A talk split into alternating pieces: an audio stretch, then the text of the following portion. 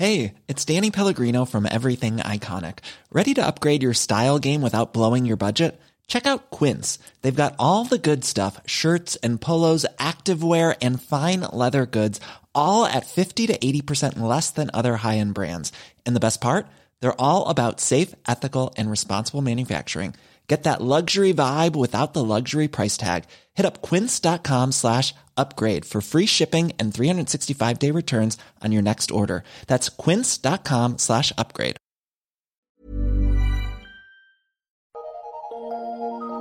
Eu sou Mário Persona e essas são as respostas que eu dei aos que me perguntaram sobre a Bíblia.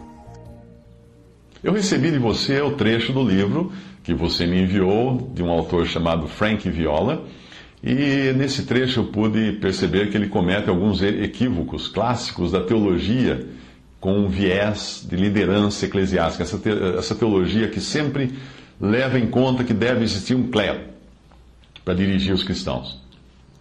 Por exemplo, ele acredita na existência de apóstolos, ainda em nossos dias.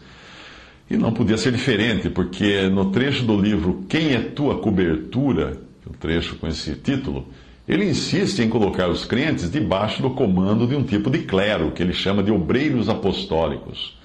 É com uma aparência mais moderninha, certamente, mas é clero assim mesmo. Eu vou comentar algum desses equívocos do texto que você me enviou. Um deles diz: No entanto, a Escritura menciona outros apóstolos à parte dos doze.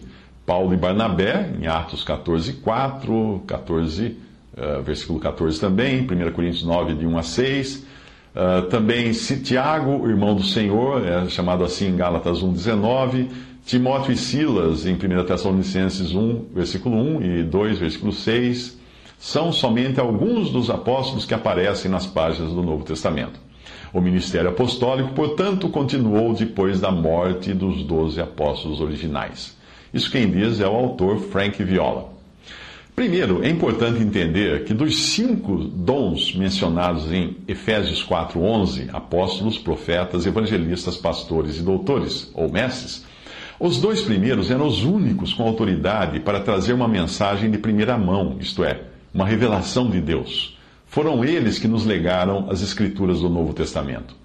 Segundo, é preciso entender que, principalmente no caso dos apóstolos, eles tinham uma autoridade que nenhum cristão tem hoje como era o caso de entregar a Satanás um cristão desobediente para a destruição da carne, ou seja, a morte do corpo dele, conforme Paulo ordena em 1 Coríntios 5, de 3 a 5.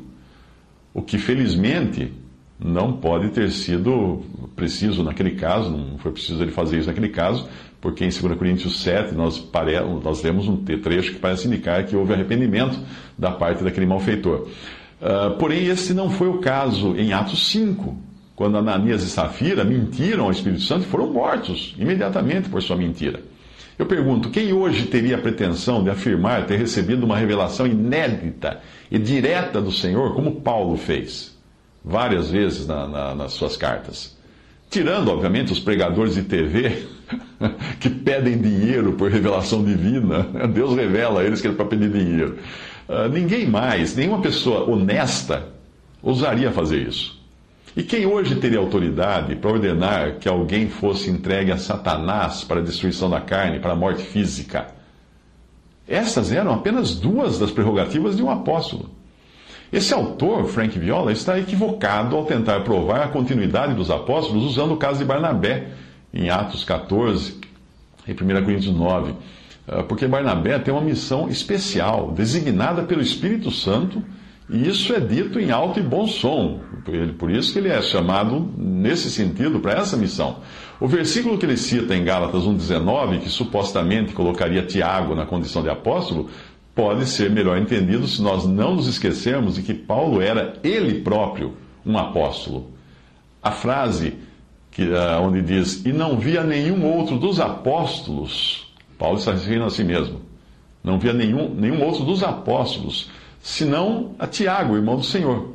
A frase pode muito bem ter o sentido de Paulo não tinha visto ninguém além de Tiago. Faz todo sentido pensar que Paulo estivesse dizendo: além de mim, eu não vi nenhum outro apóstolo, mas só vi Tiago, irmão do Senhor, que não era apóstolo. Uh, mais adiante, eu vou explicar por que eu não creio que Tiago, irmão do Senhor, fosse apóstolo. Vamos, vamos seguir mais. Uh, ou também, nesse caso, Paulo poderia estar se referindo a Pedro, que é um dos visitados, conforme ele diz no versículo 18. Veja o contexto, Gálatas 1, 18 a 19. Depois, passados três anos, fui a Jerusalém para ver a Pedro, que era um apóstolo. Fiquei com ele 15 dias e não via nenhum outro dos apóstolos, senão a Tiago, irmão do Senhor. Percebe? Quanto a 1 Tessalonicenses 2,6, que o autor Frank Viola tenta associar a 1 Tessalonicenses 1,1, para parecer que Paulo está se referindo a Silvano e Timóteo ao dizer nós apóstolos, me parece uma interpretação, no mínimo, forçada. Ou Paulo está falando de apóstolos no sentido genérico daqueles que viram o Senhor e receberam deste, uh, deles, dele, este dom, ou está se referindo a uma missão especial que estendia temporariamente o valor das credenciais, como aconteceu com Barnabé. A condição para ser um apóstolo é muito clara nas páginas das Escrituras. Portanto, a menos que a palavra de Deus contenha contradições, o que é impossível, nós precisamos entender essas passagens dentro dos seus respectivos contextos de missões especiais. O apostolado exigia pelo menos três condições. Primeira, ter visto o Senhor pessoalmente. Você encontra em 1 Coríntios 9, 1 e 2 Coríntios 12, 2. Alguém hoje viu o Senhor pessoalmente? Segunda, ter sido escolhido e enviado diretamente pelo Senhor. Lucas 6,13, João 6,70, Atos 9,15 Atos 22, 21. Aquele que se diz apóstolo que você conhece ah, foi enviado diretamente pelo Senhor? Terceiro, ter sido testemunha da sua ressurreição. Atos 1, 22, 1 Coríntios 15, 8 e versículo 15 também ah, essa pessoa que diz ser apóstolo, que você conhece, ela também testemunhou a ressurreição do Senhor? Deve estar velha, né? Mais de dois mil anos. Muito bem, Barnabé não aparece nos evangelhos acompanhando o Senhor, mas apenas depois da igreja já formada que nós encontramos. José, cognominado, cognominado pelos apóstolos Barnabé, que traduzido é filho da consolação levita, natural de Chipre, possuindo uma herdade, vendeu-a e trouxe o preço e depositou aos pés dos apóstolos. Atos 4, 36 a 37.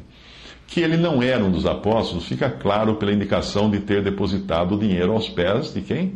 Dos apóstolos. Tiago era irmão do Senhor e, obviamente, conhecia o Senhor e andou com o Senhor e aparece nos evangelhos, porém na condição de incrédulo em João 7, versículo 5, porque nem mesmo seus irmãos criam nele, diz a passagem.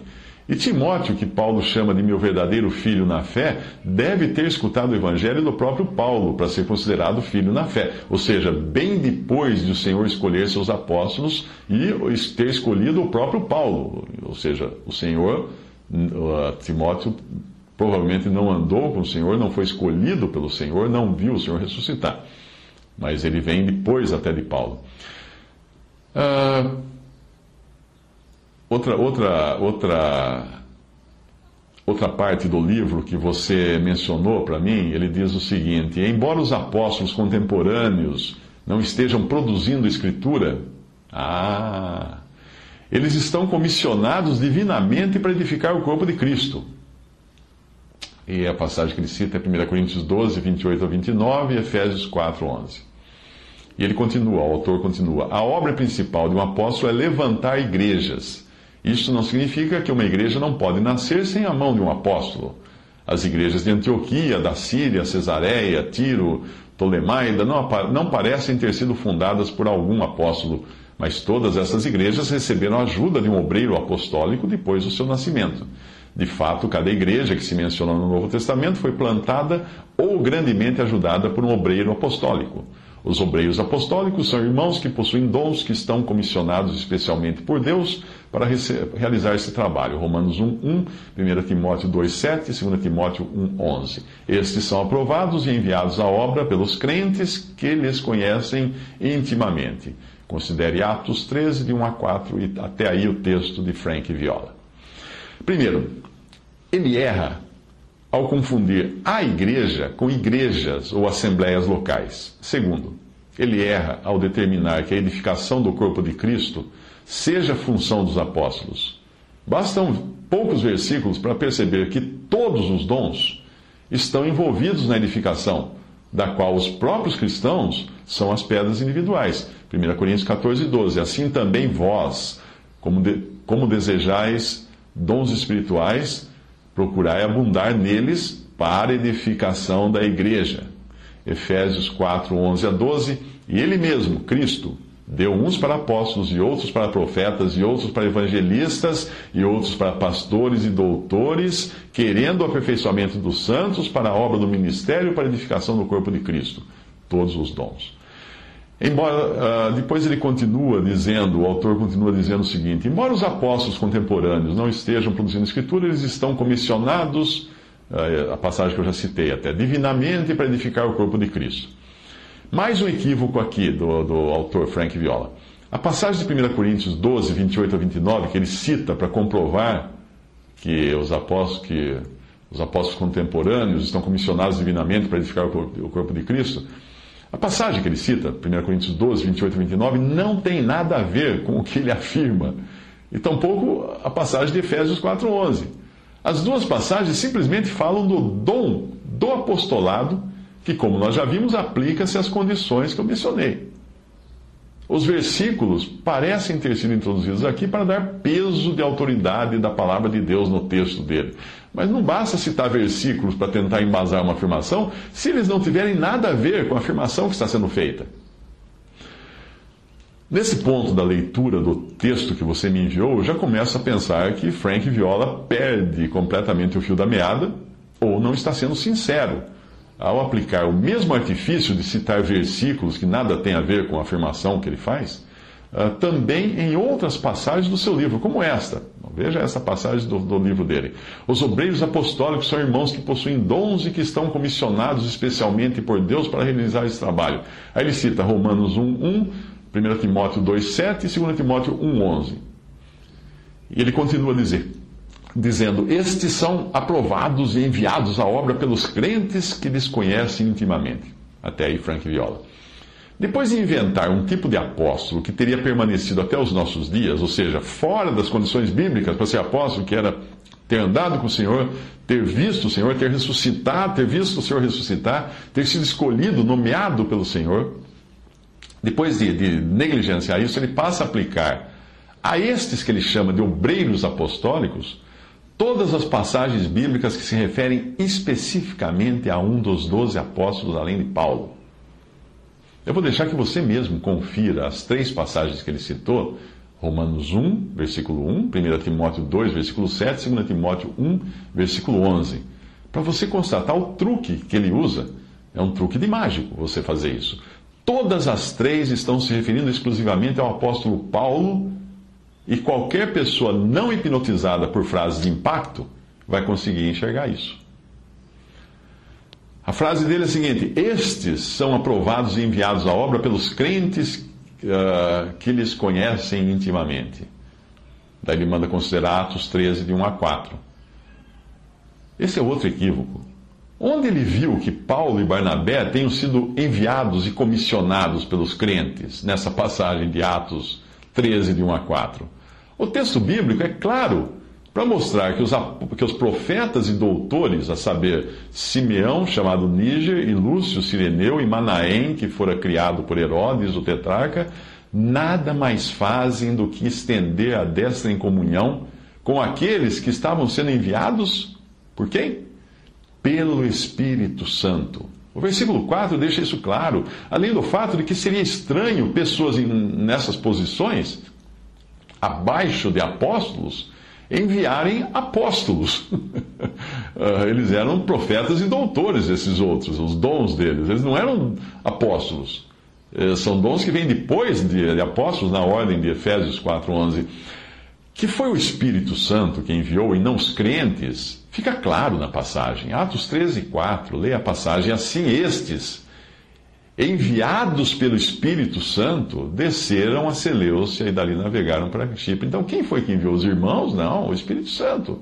Aparentemente, o autor confunde o enviar, que só pode vir do Senhor, que dá dons aos homens para tanto, eh, com o poder que os apóstolos tinham, porque os apóstolos reuniam dom com um ofício de autoridade. Eram duas coisas distintas que eles tinham.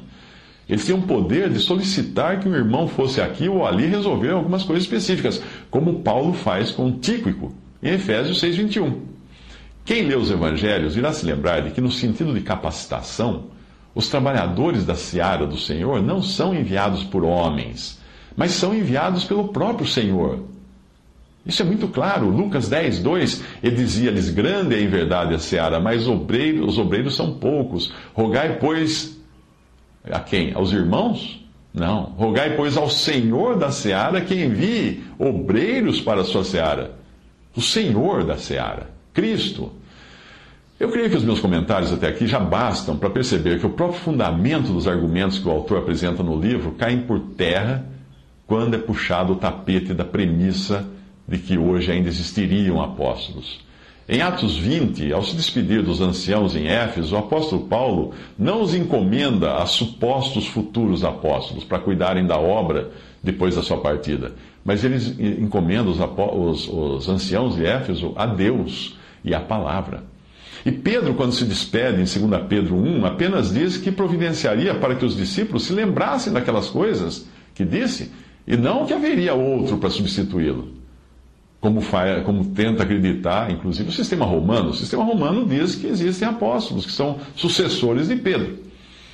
Eu acredito que Frank Viola faria um grande favor à verdade se ele apenas indicasse que o primeiro passo para um crente andar de acordo com a palavra de Deus, em termos de igreja, seria ele apartar-se do mal religioso, do mal eclesiástico, como ensina 2 Timóteo 2, 18 a 22, que saísse do arraial religioso, como ensina Hebreus 13, 13. Se ele realmente entendesse isso, não colocaria no seu site uma propaganda do tipo: se você gostaria de, de, de contratar ou convidar Frank para falar em sua conferência ou igreja, clique aqui. Aí o link leva, leva para uma página que mostra que o autor possui dois produtos. Um mais genérico, com temas sobre a comunhão individual com Cristo, e outro que trata de suas ideias de como congregar. A minha pergunta é: se você fosse pastor de uma denominação, iria contratar alguém que fosse a sua igreja dizer que você deveria procurar outro emprego? Talvez sim, se existisse um acordo de cavalheiros e o palestrante se comprometesse a oferecer a seus fiéis apenas o tema 1, que fala da vida pessoal do cristão. E se você fosse o palestrante realmente comprometido com a sua crença de que a cristandade como um todo se tornou semelhante ao arraial judaico, será que você iria aceitar um convite para entregar uma mensagem de, mais diluída com água e açúcar dentro de uma denominação religiosa? Não, você realmente procuraria ser coerente com o que você prega e se manteria afastado e apartado de tudo aquilo, seguindo a justiça, a fé, o amor e a paz com os que, com um coração puro ou purificado e livre dessas coisas, invocam o Senhor, como ensina 2 Timóteo 2,22. Quando Paulo encontrou irmãos que procuravam diluir a sua fé, associando-se aos judaizantes que existiam entre os cristãos daquela época já, o que Paulo fez? Advertiu-os severamente. Eles deviam permanecer apartados de tudo aquilo e não tentar melhorar o judaísmo adaptá-lo ao cristianismo. Eu só posso deduzir pela posição do autor que ele não entendeu a profundidade do mal que é o sistema eclesiástico e a necessidade de apartar-se disso. Inclusive fisicamente, não participando das suas conferências, cultos, igrejas, etc. Se ele mesmo fizesse isso, aí sim daria um ótimo exemplo de coerência. Mas aí seria exclusivismo demais, não é mesmo? E quem disse que o Senhor não quer exclusividade? Gálatas 2, de 11 a 18. E chegando Pedro a Antioquia, lhe resisti na cara, porque era repreensível, porque antes que alguns tivessem chegado da parte de Tiago, comia com os gentios, mas depois que chegaram, se foi retirando, se apartou deles, temendo os que eram da circuncisão, e os outros judeus também dissimulavam com ele, de maneira que até Barnabé se deixou levar pela sua dissimulação. Mas quando vi que não andavam bem e direitamente, conforme a verdade do Evangelho, disse a Pedro, na presença de todos: Se tu, sendo judeu, vives como, como os gentios e não como judeu, por que obrigas os gentios a viverem como judeus? Porque se, porque se torna edificar aquilo que destruí, constituo-me a mim mesmo transgressor. Eu sei que você admira esse autor, Frank Viola, e existe sim um grande mérito por ele denunciar muitas práticas erradas do cristianismo institucional. Porém, eu não sou o primeiro a detectar no ensino dele que, se com um lado da boca ele fala contra o posto do tradicional pastor, que obviamente não existe na Bíblia, é que, e você encontra na maioria das, das denominações, com o outro lado da mesma boca, ele prega a instituição de uma nova forma de controle, que é o obreiro apostólico, igualmente inexistente na palavra de Deus. Um controle até mais centralizado, já que não se trata de uma administração local, como ensina a palavra de Deus, e, e é feita, que na Bíblia é feita por anciãos, não é? mas um controle externo e itinerante. Segundo ensina Frank Viola no seu livro Reconsiderando o Odre, é um outro livro dele, uma igreja nos moldes corretos teria esta característica, abre aspas, ela gasta a maior parte dos seus recursos com os pobres entre vocês e com obreiros e, e, e missões apostólicas. A tradução em português uh, desse, desse texto que você me enviou também, da, em PDF, não faz, não faz jus ao original. No original, a tradução correta seria: a igreja que, que ele está propondo gasta a maior parte dos seus recursos com os pobres entre vocês e com os obreiros apostólicos. Termina aí. E não com missões apostólicas, como traduziram no português. Deu para perceber que a, sua, a, a, proposta desse autor não é diferente da de outros grupos que existem por aí, segue uma linha apostólica e ainda pratica uma espécie de supervisão geral entre as diferentes assembleias. Me desculpa desapontar você com meus comentários, mas você perguntou o que eu achava do trecho do livro que enviou. E eu disse o que eu acho. Eu posso ver claramente nele uma, o embrião de um sistema clerical disfarçado na pessoa desses obreiros apostólicos itinerantes, que podem dar palpite em qualquer assembleia onde passarem. No meu ver, tirar o convencional pastor protestante para colocar no seu lugar um obreiro apostólico é trocar seis por meia dúzia. Tira-se um clero institucionalizado para substituí-lo por outro igualmente sem fundamentação bíblica, já que nós não temos mais apóstolos nos dias de hoje. E sugiro que você ore a respeito e leia na sua Bíblia todos esses versículos e compare e veja também se é coerente a pregação com a, a, o que a pessoa faz na prática, visitando e ainda tendo relacionamento com as denominações religiosas.